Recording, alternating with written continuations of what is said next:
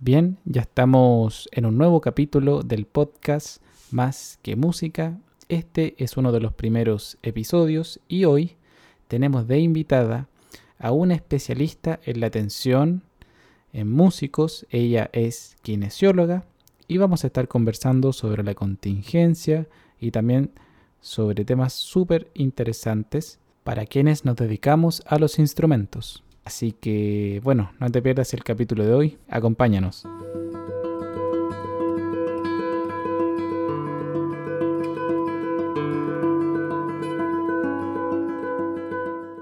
Bien, ya estamos junto a nuestra invitada del día de hoy, Ana Hernández. Hola Ana, ¿cómo estás? Hola, muy bien, gracias Bastián, muchas gracias por la invitación. Eh, estoy muy contenta de, de poder ser un aporte, ojalá, en esta instancia. Gracias a ti, gracias a ti Ana por estar acá en este espacio, en un nuevo capítulo, ser parte de la conversación de hoy día que vamos a, tener sobre, sobre los músicos, sobre tu especialidad, que hoy en día y que cada día es, más interesante. Así que nada, yo muy feliz y agradecido porque esté acá. Ah, muchas gracias. Ana, antes que, que entremos en materia, me gustaría que nos comentara un poquitito sobre ti, para la gente que nos está escuchando, te conozca un poquito. Em, cuéntanos, ¿cómo, ¿cómo iniciaste en la kinesiología? Bueno, cuando antes de titularme, en realidad, siempre me motivó la actividad artística.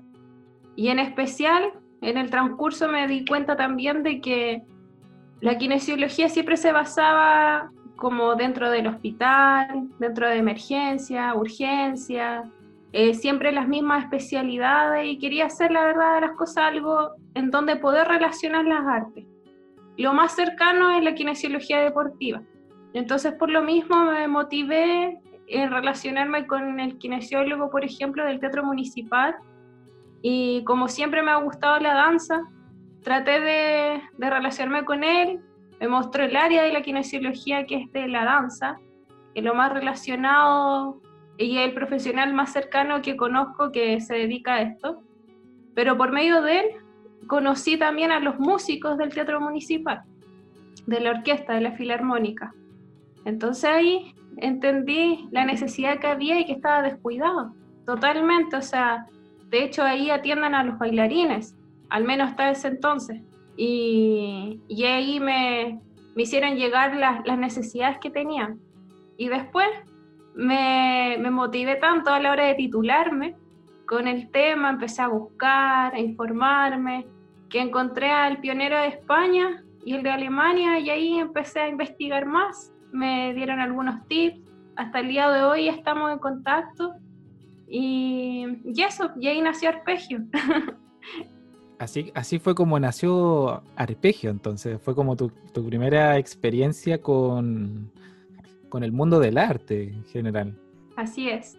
Y por lo mismo, un poco antes de que, de que naciera Arpegio, quería saber la necesidad a nivel nacional, porque no me podía quedar solamente con que la necesidad que tenían los músicos de la filarmónica, también quería explorar sobre los otros tipos de músico en el sentido de, tipos de instrumentos, los otros estilos musicales, las edades.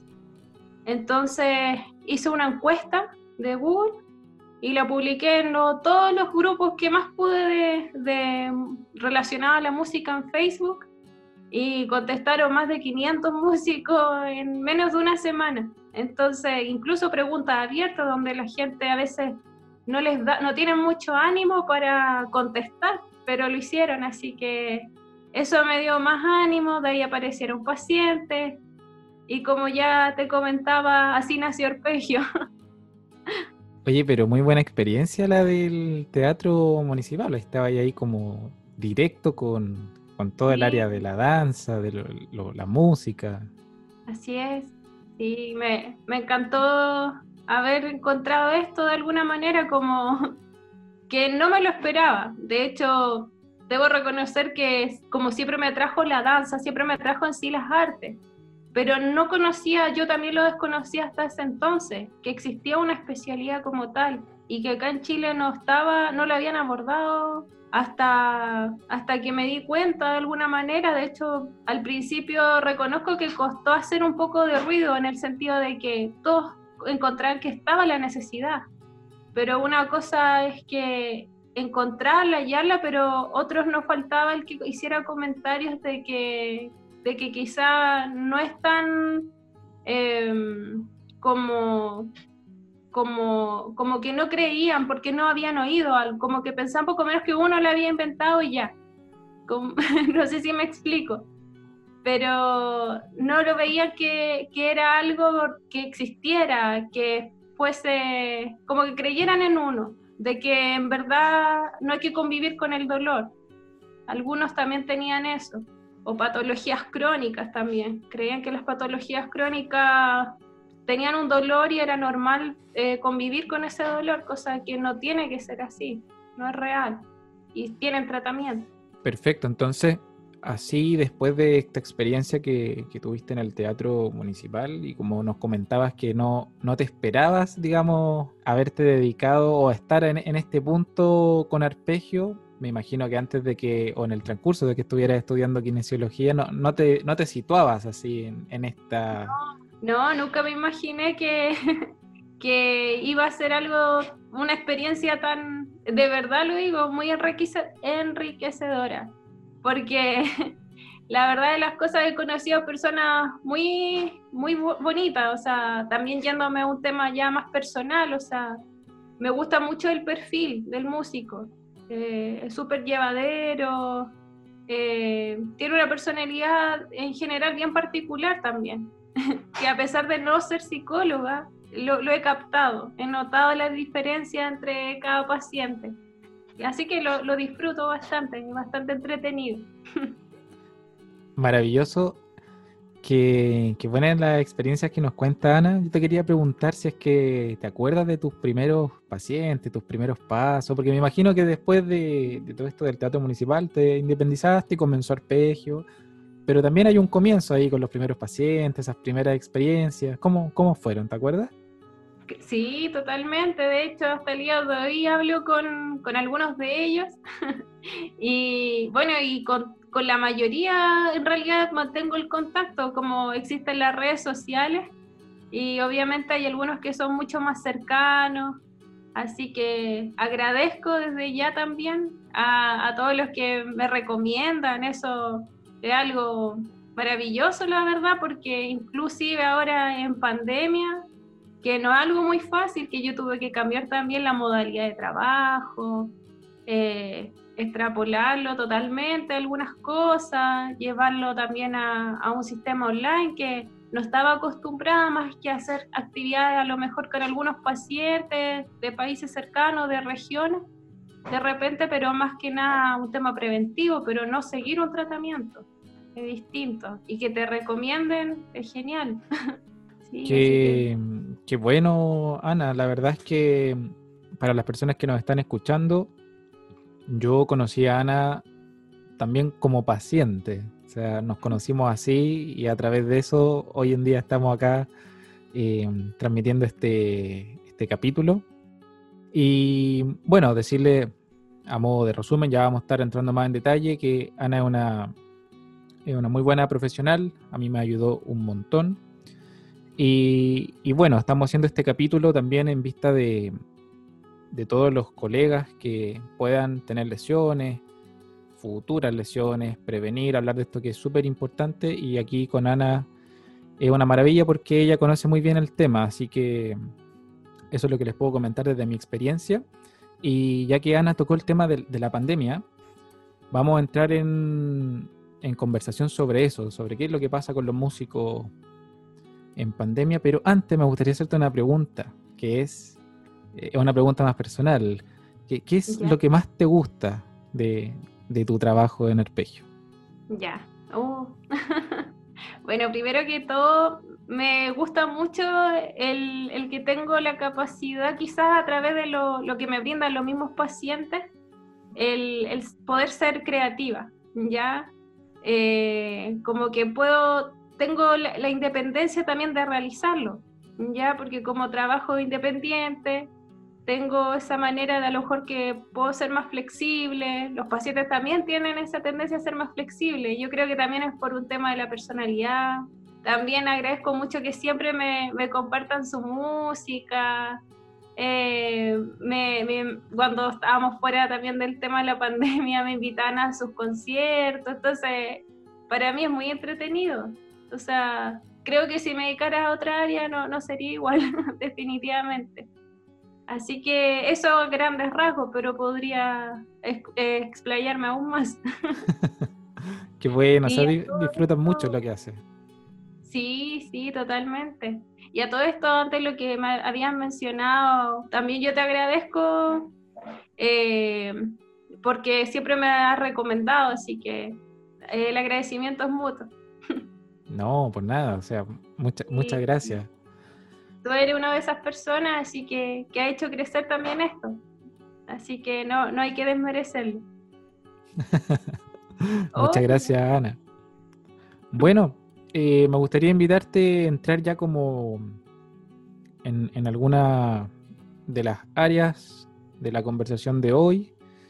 Me gustaría partir con el tema de la, de la contingencia actual, sobre el aislamiento, pero me gustaría direccionarlo hacia el tema del estrés, de qué es lo que pasa con el estrés en, el punto de vista físico, ¿cierto? Porque los colegas músicos tienen que seguir tocando, quizás con menos, con más estrés, pero eso tiene una repercusión, me imagino, entonces me gustaría que nos comentaras eh, ¿cómo, ¿cómo, ves tú primero esta situación de pandemia. La verdad de las cosas se relaciona harto, o sea, a todo tipo profesional yo creo hoy en día está afectando el tema de la pandemia ya, o sea, cualquier persona, independiente de lo que esté su actividad. Pero hoy en día creo que esto ha desarrollado aún más eh, problemas quizás físicos, porque lo ha llevado a, a tocar más, como que es el refugio, así últimamente del músico, el de crear, el de componer, el estar tocando aún más tiempo. Entonces, como muchos no tienen conocimiento de su cuerpo, de tener esa conciencia corporal, ha expuesto aún más a tener dolencia, a exponerse aún más a, generar, no tener claridad, por ejemplo, de, ciertos hábitos que si los, lo incorporaran a su rutina, ya nos tendrían ciertas dolencias, pero como no es así, han desarrollado ciertas patologías o han aumentado los dolores que a lo mejor antes sentían, ciertos cansancios, fatiga muscular, y todo esto eh, siento que se ha debido también por estrés, por el encierro mismo, el tema del trabajo, el tema de los estudios, esa incertidumbre. Y al final de cuentas, esto también es como una, son distintas esferas, al final de cuentas, o sea, está la persona, está el músico en este caso, que le afecta, es como un círculo eh, vicioso, o sea, puede afectar tanto un tema eh, psicológico, emocional, como el estrés, que claramente va a desarrollar un cambio de postura a la persona, un tema hormonal también cambia, entonces generan otros estímulos que van a afectar en un contexto, en un plano físico. Y a la misma vez, el tema físico va a afectar a lo mental y a sí mismo.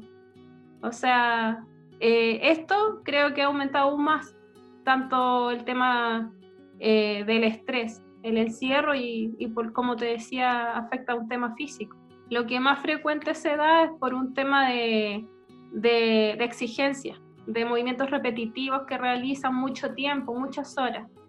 De hecho, tengo dos pacientes que se lesionaron porque dijeron que antes, supongamos, tocaban cuatro horas, uno me dice que ahora estaba tocando 12, 8 horas, o sea, mucho más del doble de lo que solía tocar.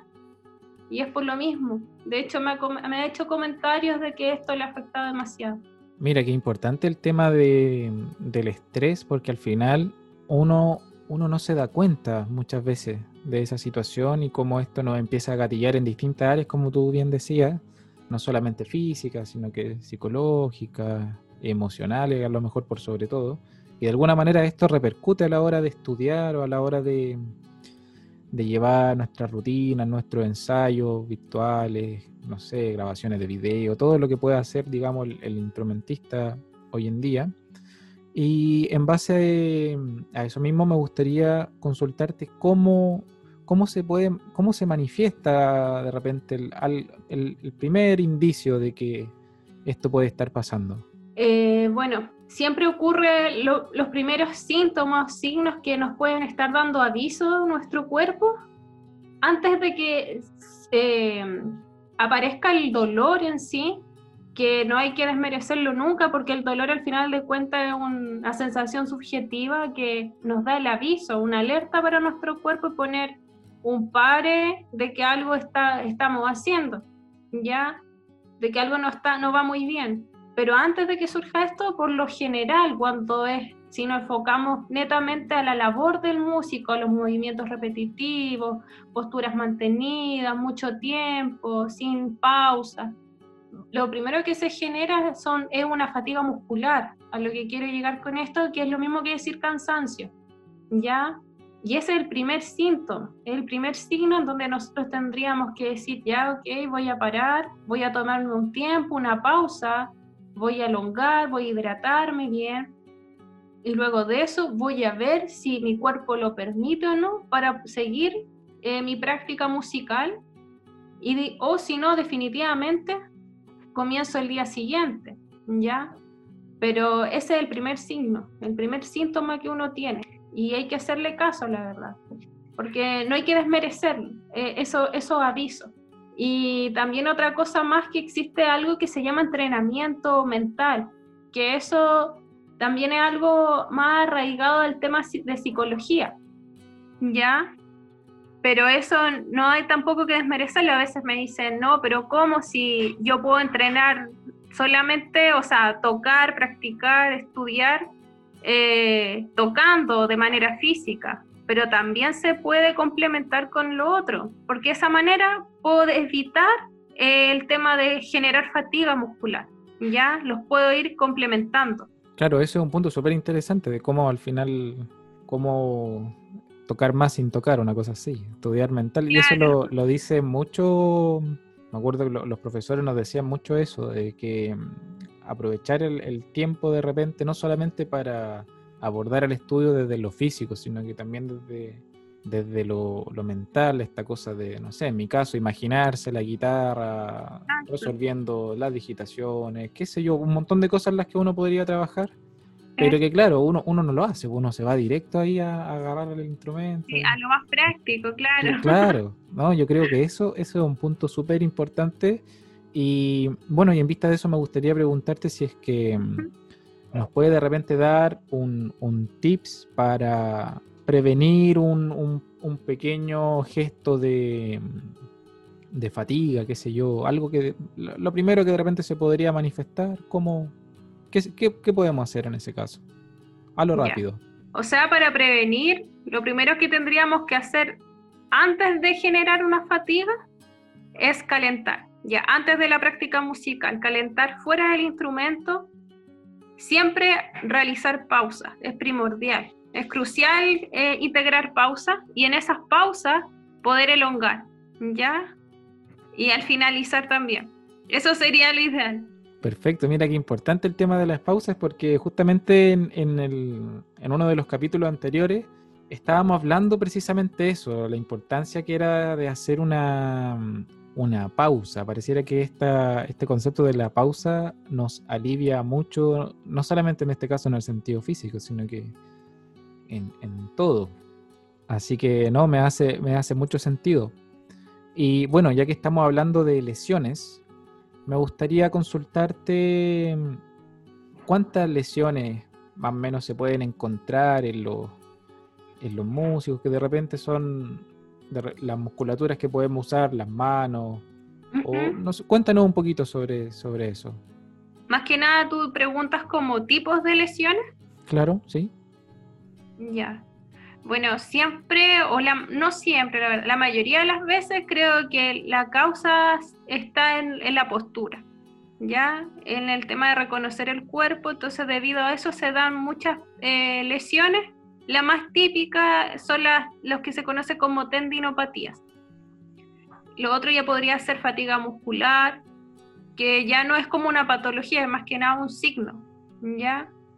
Y lo otro también que es muy frecuente es un síndrome miofacial, que es donde se hallan las contracturas musculares, está relacionado.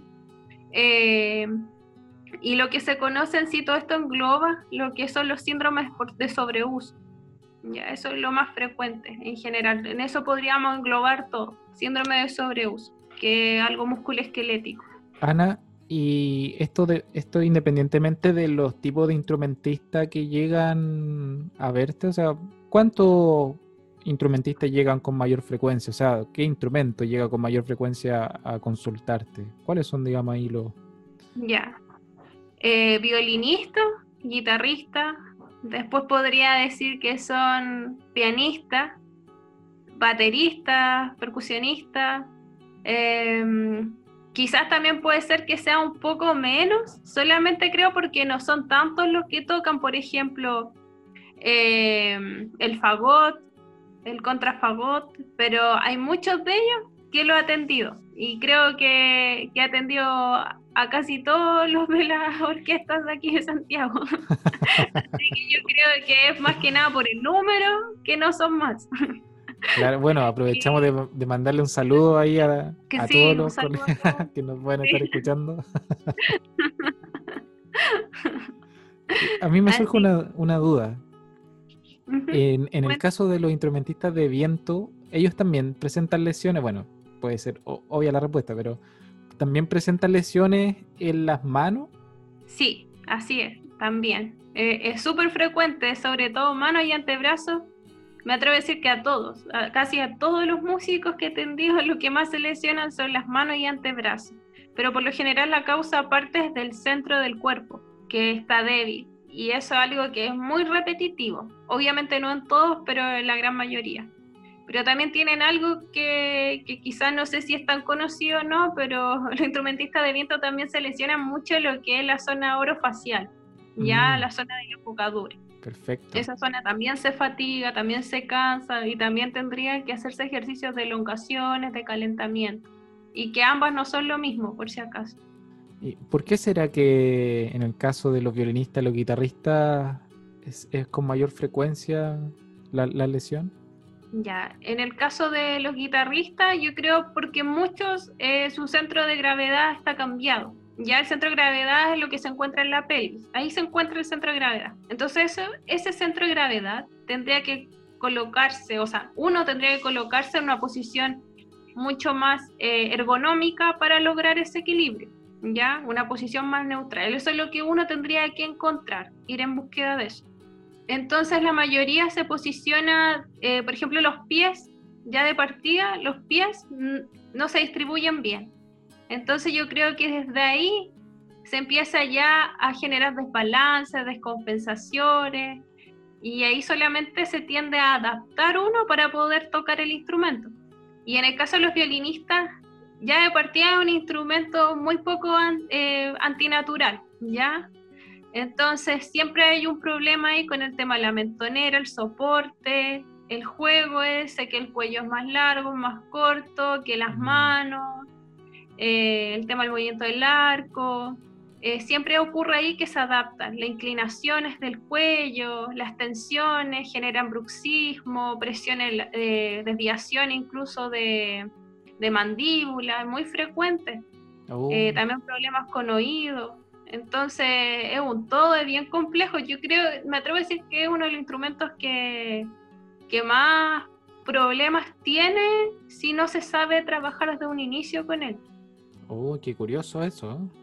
Sí.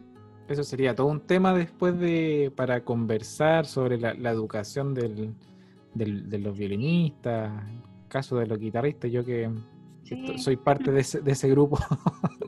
Claro, pero he visto que aprendiste muy bien.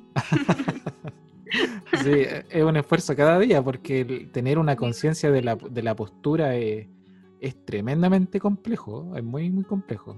Pero, pero no, hay que hacerlo, hay que hacerlo, por supuesto. Sí, es verdad, es un trabajo diario, no es algo que uno lo, desarrolle y ya estamos listos. Ana, en el caso de una de una lesión de algún colega que haya manifestado una, una lesión, eh, ¿cuáles son los síntomas? Yo sé que comentamos un poquito antes de, de esto, pero ya con una, una lesión así determinada. ¿Cuáles son los verdaderos síntomas de eso? Ya, yo nombraría dos tipos de patologías más frecuentes si los pusiera sobre todo en guitarristas, pero me atrevo a decir que también lo mismo, es como engloba casi a todos los instrumentistas en general. Y sería, por ejemplo, lo que es las tendinopatías. En este caso, las tendinopatías surge un dolor como punzante, debilidad, cansancio. Esos son los primeros síntomas. A veces incluso como ardor, una sensación quemante. Pero siempre tiende y termina sintiendo cansancio. Ya cuando ya a veces incluso pasa el dolor, tienen esa sensación como incluso llegan a tener como miedo, como si tomo esto, quizás no pueda, no me atrevo a sujetarlo porque me va a generar dolor.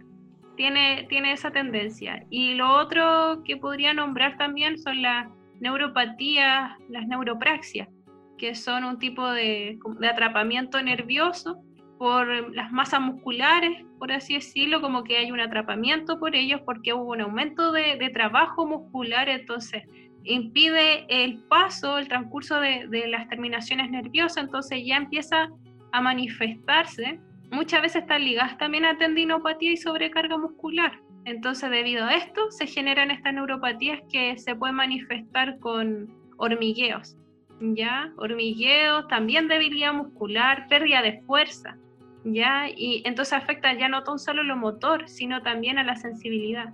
Perfecto. ¿Cuánto tarda una, una lesión en sanar aproximadamente? Va a depender, me imagino, que de la lesión también, por supuesto. Claro. Bueno, depende, como tú bien dices, de la lesión, del tipo de tejido, de, del tiempo también que llega el paciente, pero si llega a una etapa temprana y hablando así en términos bien generales, eh, por lo general es un mes, eh, un mes y medio, dos meses, ¿ya? Eso es como general y depende también la cantidad de sesiones, el trabajo siempre les digo en equipo, es 50 y 50. si no, tampoco se llega a un buen puerto, o sea, no tan solo el trabajo es para mí, sino también tiene que hacer cumplir sus tareas al paciente. Pero eso en términos generales. ¿Cuándo, ¿Cuándo se tendría que ver en este caso a un especialista? entre paréntesis, cuando tengan que ir a ver a un especialista, ya saben, diríjanse a Ana, Arpegio Musical. Después vamos a detallar todas sus redes sociales. Cierro paréntesis. ¿Cuándo, ¿cuándo es el momento para, para ir a, a ver a un especialista, Ana? Bueno, yo en mi caso en particular, por lo mismo, me he dedicado mucho a la prevención. Claramente siempre eh, no invierten en ello, debo reconocer, pero sí muchos, muchos cada vez más interesados y que se han desarrollado buenas, muy buenas actividades, ha llegado mucha gente cuando se ha hecho y muchos también ahora se han contactado solamente por prevención, así que muy contenta también por, por ello. Pero eso sería lo ideal, prevenir. Ya no todos los profesionales lo hacen, la verdad. Yo me he dedicado a eso porque me dedico a un área en particular. Ya, pero si habláramos de un síntoma, cuando ya se presenta algún signo, antes de recibir un tratamiento y al final tener que invertir en tiempo ya extenso, invertir también en dinero al final, es todo un tema lo que, lo que conlleva tener una lesión. Entonces el primer signo tendría que ser el cansancio, una fatiga muscular. Va a ahorrar un montón. O sea, si llegas a tiempo y, y consultas solamente por eso, eh, se va a prevenir un montón de, síntomas que pueden generar algo muy invalidante incluso y, a frustración, ya, ya como bien hablábamos, no tan solo afecta a un tema en un contexto físico, sino también psicoemocional y muchas veces también económico. Claro. Así. Todo va de la mano. Bueno, hacemos la invitación en este último punto porque me parece súper interesante eh, este asunto de, de prevenir, ¿cierto? O sea, uno siempre va mm, a ver al especialista de cualquier área cuando uno ya de repente se siente muy, muy mal, ¿cierto? Que a mí me pasó eso. Y no solamente con la lesión, sino que por lo general uno tiene esa mala costumbre de ir casi a última hora. Entonces, ahí a todos los, colegas, ¿cierto? Compañeras, compañeros, les aprovecho de hacer la, la invitación. Si usted está interesado en, en conversar con Ana sobre la prevención de lesiones. Vamos al final a dar las redes sociales de ella para que la contacten y, puedan conversar e indagar en esto de la mano de Ana. Así que, mm, bueno, ahora eh, tocaste un tema súper importante, que es el tema de los hábitos. Yo creo que al final muchos textos, libros lo dicen que los hábitos nos definen de repente como, como persona y también nos van a definir en nuestras acciones futuras. Pero me imagino que, también los, los, músicos, ¿cierto? Tenemos una falta de hábitos por la cual se gatillan estas cosas, otros tipos de problemas, qué sé yo. Desde tu experiencia, Ana, ¿cuáles serían los hábitos que no tiene un, un músico o tus pacientes por lo general? Bueno, de partida, el no hacerle caso al cuerpo. O sea, si hablamos de eso, es lo primero. Porque a veces sienten molestia, pero se preocupan en objetivos que ellos se plantearon, un objetivo especial. Supongamos que querían sacar un repertorio y lo apresura, ya sea tiempo, presión, no sé, exigencia de, de la universidad, del lugar de estudio, por trabajo, o que ellos no más solamente se, se enfocaron y que quieren sacar ese repertorio y ya, y no le importó nada más. Y es muy típico que repitan el error.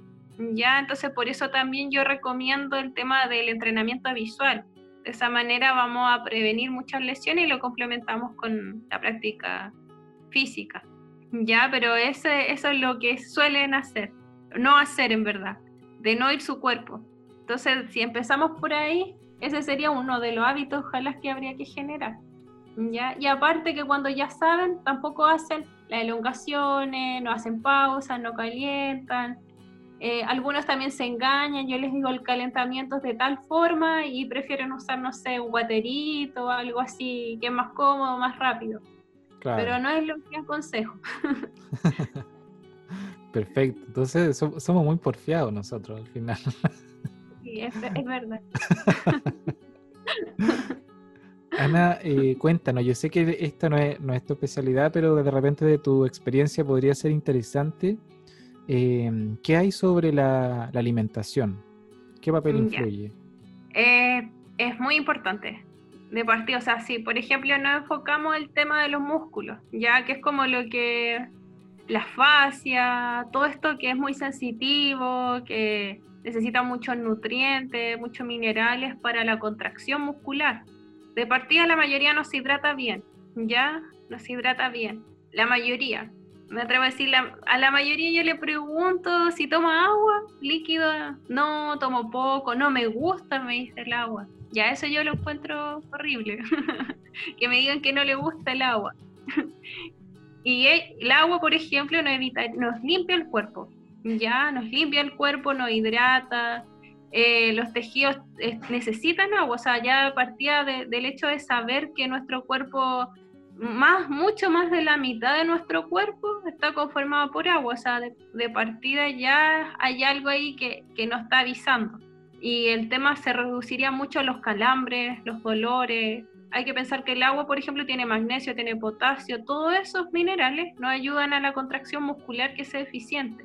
Entonces evitaríamos esos típicos nuditos que a veces llama la gente, que son esos puntos gatillos que, se llaman, trigger point, que forman parte de cosas, al final de cuentas se encuentran en las contracturas musculares. Ya que sí, lo más típico es tocarse el cuello en el sector entre el hombro y el cuello, y ahí se encuentran si uno se empieza a palpar, se encuentra unas pelotitas y es muchas veces debido a eso y sumado a las posturas, la falta de ejercicio o postura inadecuada. El típico, por ejemplo, subir los hombros. Ya ahí ya tiene esa tendencia. Así que también el tema de consumir ojalá vitamina C, porque también está relacionada con el tema del calcio y el calcio también es parte importante dentro de, la contracción muscular, es importante em, en esta síntesis de calcio, que se, en la síntesis em, que se encuentra también. Em, también es muy importante cuando estamos hablando de, de, la, de los tendones, ¿ya? Entonces, también la síntesis de colágeno ya está implicada la vitamina C para los tendones. Entonces, por ahí, por allá, ya nos queda más o menos claro de que la nutrición es, fundamental. También el tema del complejo de vitamina B12, el magnesio.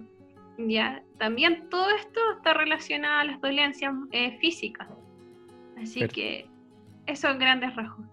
Perfecto, o sea, más que claro la invitación a llevar una buena alimentación, a tomar harta agua. Sí. Así que ahí a nuestros auditores la invitación. Yo, estoy aquí con mi tecito, pero es importante, es importante tomar agua en todo sentido. Ahora que... unos podrían auspiciar una empresa de agua.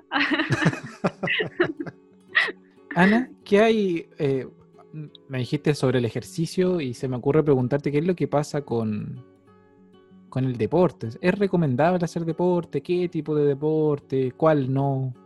De partida es súper importante, súper, súper importante, pero claramente depende. Y depende también el tipo de músico, el profesional que lo desarrolle. Las habilidades también que tengan y las habilidades que busquen en relación con su instrumento.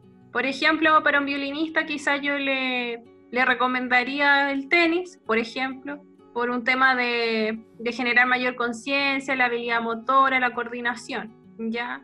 Pero quizá incluso algo, algo parecido, pero de menor impacto, de bajo impacto, ¿ya? También eso sí es un tema, por ejemplo, hay algunos pacientes que tengo que les gusta el básquetbol. Es difícil decirle a una persona que le gusta que también se desempeña por un largo tiempo, y por ejemplo, tuvo un chico que es de, fue de alto rendimiento también, se dedicaba a un, a un deporte de alto rendimiento, pero no, no es muy fácil complementarlo con la música, ¿ya? A veces, o sea, es difícil decirle a alguien, oye, ojalá no lo hagas. Es como decirle a un músico que deje la música, o sea, es muy, es muy difícil. Pero ¿qué pasa? Que sí puede correr mayor riesgo por ejemplo, al atajar la pelota o tirarla, de que se puede, puede ginzar un dedo, ¿ya? Mm. Y si se guinza un dedo, ya quizás no va a ser la lesión debido a la práctica musical, sino va a ser debido, o sea, va a afectar a su práctica musical, pero por otra causa. Y eso obviamente va, va a afectar. Así que lo que yo recomiendo a grandes rasgos es que sea un deporte de bajo impacto por lo general y también en ayuda a su práctica musical sería algo que una práctica física como pilate o alguna que tenga que ver con conciencia corporal, que esté más relacionada al instrumento, a entender su cuerpo, ¿ya? Y además de esa, de esa manera va a trabajar el cuerpo, ya va a tener una actividad física. También otras cosas que, que lo liberen, como por ejemplo ir a bailar salsa, ir a bailar cualquier otro tipo de baile, algún ritmo, eh, bienvenido sea. Esa es la mejor de todas. Sí, obvio. Ir a bailar totalmente recomendado. Por algo lo dicen. Sí. Viene de cerca la recomendación. Claro. También natación, también por ejemplo es muy bueno, o sea, hablamos de deporte, la natación, la bicicleta, hacer ciclismo, pero también todo tiene que ser regularse. Tiene que, por ejemplo, el tema de la natación, es muy frecuente las lesiones de hombro, ¿ya? Mm. Entonces, también es un tema, hay que saber la técnica exacta, saber tener claridad de la técnica. En todas las cosas hay técnica, entonces, de cualquier tipo de disciplina. Entonces uno tiene que también reconocer, tener la habilidad y la capacidad de saber qué trabajar bien, cómo hacerlo. Muy importante entonces para todas las colegas y auditores de, este capítulo que tengamos conciencia sobre el, sobre el deporte, ¿cierto? Sobre la técnica del deporte, para que evitemos eh, lesiones externas a, nuestro instrumento, que es sumamente importante en, en gran en gran cantidad, la, práctica instrumental pasa a ser parte de nuestro trabajo, así que tenemos que cuidarnos demasiado. Ana, me gustaría, mm, para ir cerrando, ha sido una conversación muy agradable, pasar al, bloque de, preguntas, si te parece. Tenemos aquí unas personas que nos escribieron, así que vamos con las preguntas. Vamos. Ahora es nunca nos dice, ¿Cómo evitar lesiones a largo plazo? Para evitar lesiones a largo plazo, es lo que estábamos hablando hace un rato, el de poder integrar ciertos hábitos, eh, de hacerlo como generar una planificación. Por ejemplo, si tenemos claridad de la fecha aproximada que tengamos, por ejemplo, algún tipo de examen, algún concierto, tener la capacidad, ojalá, de planificarnos con anterioridad, ya anticipar, eso es importante, ser organizado. Eh, también con prácticas, eh, el tema mismo, por ejemplo, de, integrar el calentamiento, como ya había dicho antes, integrar las pausas, las elongaciones y saber cómo se desarrollan. Y el reconocimiento del cuerpo, eso en grandes rasgos. Con eso estaríamos de un, de solamente pensando claramente de, de, la labor del músico, de la profesión del músico, podríamos estar aminorando, yo creo, el riesgo de, de lesiones como el 80%, me atrevo a decir, ante mi experiencia. Perfecto, o sea que hay que tener una, una planificación y empezar, digamos, a ser conscientes de lo que el cuerpo a veces nos pide. A veces el, el cuerpo es muy, muy sabio y nos va avisando, ¿cierto? Así es. Creo que aprendiste muy bien. Perfecto, le aprovechamos de mandar un saludo a Ahora Nunca. Y ahora nos vamos con Pipe Lofton. Nos dice, ejercicios o rutinas para rodillas. Problemas de, de batero. Un saludo para pa Pipe mm. Lofton, un abrazo.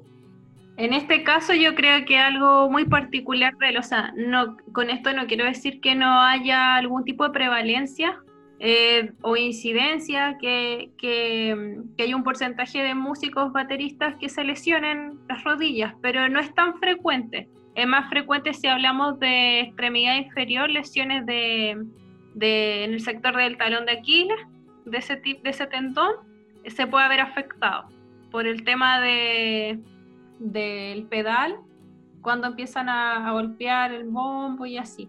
¿ya? Así que eso es lo que se puede ver más relacionado. Ahora, si pide ejercicios, yo encantada le ayudaría, pero es algo, por lo visto, más personal, ¿ya?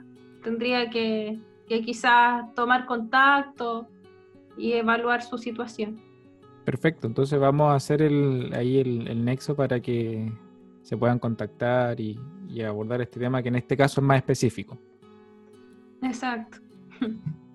Bien, desde Argentina, Pablo Frank nos dice, ¿podrías dar algún consejo para precalentar los articulares de los dedos? Para calentar las articulaciones de las manos en sí, eh, esto va, no tan solo lo voy a comentar como para las manos, sino que tendría que ser para todo el cuerpo, independiente de que usemos más las manos. Esa es una, una forma, por ejemplo, de tomar conciencia, es tener claridad de que la extremidad superior no nace de las manos solamente, no, no es la mano lo, lo, que ejecuta el instrumento, o sea, hay que pensar que la extremidad superior nace desde la zona escapular, desde la clavícula, el esternón, ¿ya? O sea, partiendo desde esa base. Y si hablamos de calentar todo nuestro cuerpo, la forma es golpecitos, obviamente suaves por todo nuestro cuerpo, la masa muscular, friccionarla, hacer movilizaciones articulares, ya seguir el recorrido natural de cada articulación. Por ejemplo, si nos enfocamos en los dedos, nosotros nos damos cuenta que podemos abrir y cerrar las manos. Ya estamos haciendo una, flexo, una flexión y extensión. Hacerlo quizá más o menos rapidito, unas 10 veces y así. Movimiento ojalá de todo el cuerpo de esa manera se calienta la musculatura, eh, ganamos eh, energía, por así decirlo, activamos la, la, musculatura, todo nuestro cuerpo, lubricamos la articulación. Estar listos para tocar. Perfecto. Sí, importante calentar antes de la actividad musical. Tremendamente importante. Sí. También desde Argentina, Diego Villalobo nos comenta algo sobre la cadera, la postura y el banquito. El banquito me, me imagino que debe ser el, el, famoso taburete, el piso. Claro. Así como bien a, a, la, a la, chilena. Sí, así es. bueno, eh, por lo visto se nota que es guitarrista, eh, pero si lo enfocamos en el guitarrista o en otro tipo de músico, eh, es muy importante el tema que nos habla de la cadera. Ya, o sea, si por lo general cualquier persona se refiere a la cadera cuando uno se refiere del sector de la pelvis, ¿ya? Ahí, como creo que había dicho anteriormente, creo, no estoy tan segura, había hablado del centro de gravedad. Ahí está nuestro centro, ya a ese nivel. Y es muy importante mantenerlo en una posición neutra, alineado, para poder relacionarlo quizás con el banquito, ya porque el centro de gravedad tiene que estar ahí en ese sector de la pelvis donde uno puede encontrar incluso los isquiones, ¿ya? Son unos huesitos que se sienten en los glúteos, ya cuando nos vamos a sentar. Ahí es donde uno tendría que sentarse se reparte gran parte, se distribuye el peso de nuestro cuerpo. Y el resto en los pies. Entonces, si lo relacionamos en la pelvis, la cadera, que preguntaba él, y el banquito, ya el banquito nos está entregando una inestabilidad. Quizá lo más recomendable que del banquito, para poder mantener una posición más alineada y nuestras articulaciones eh, desempeñarnos así con libertad de movimiento con nuestro instrumento, tendría que usarse quizá un ergoplay, por ejemplo. Pero eso es una opción, obviamente. También hay gitana y otros productos ergonómicos. El banquito viene siendo también un producto ergonómico, pero nos, nos genera desequilibrio. O sea, un claro ejemplo es pedirle a la persona de que sentado, que suba la pierna, solamente va a sentir inestabilidad, va a sentir que si presta atención, está cargando más a un lado respecto al otro. Entonces ya es un claro aviso de que algo no está tan bien. Perfecto. Bueno, agradecer a, los hermanos argentinos por estar aquí presentes en las preguntas de hoy, mis hermanos también chilenos. Muchas gracias por sus preguntas y y bueno, ya estamos finalizando el capítulo de hoy, Ana. No sé si te gustaría dar algunas palabras finales. Sí, eh, me gustaría dar las gracias por la invitación nuevamente, Bastián, por el interés tuyo y de las personas que han hecho preguntas, del espacio que ha brindado. Así que me parece muy interesante, me animo mucho a la idea cuando me la planteaste, así que muy agradecida. Eh, también me gustaría mencionar otra cosa, que estoy desarrollando un manual que pronto va a salir y es sobre la prevención de lesiones. Así que cualquier persona que esté interesado y que esté atento a las redes sociales. Ana, cuéntanos, ¿dónde, dónde te encuentran los auditores en, tus redes? Ya, me pueden ubicar eh, a través de Facebook o Instagram eh, por arpegio.kinemusical. Perfecto. Si llegan a tener alguna, alguna duda, por supuesto que vamos a hacer los vínculos, me escriben, me mandan un interno, voy a tratar de, dejarlo todo lo más visible para que lleguen donde Ana. Bueno, agradecerte Ana nuevamente por tu tiempo, por tu buena disposición, por esta conversación de hoy que ha sido súper, súper interesante y que es muy importante este tema para todos los compañeros artistas, músicos, así que nada, yo tremendamente agradecido por estar aquí junto a ti. Muchas gracias, muchas gracias por la invitación nuevamente y a todos. Bueno, ya estamos despidiéndonos, así que agradecerles por su audiencia. Ya saben que cualquier duda se pueden comunicar y nos vemos en otro capítulo, así que hasta luego, nos vemos.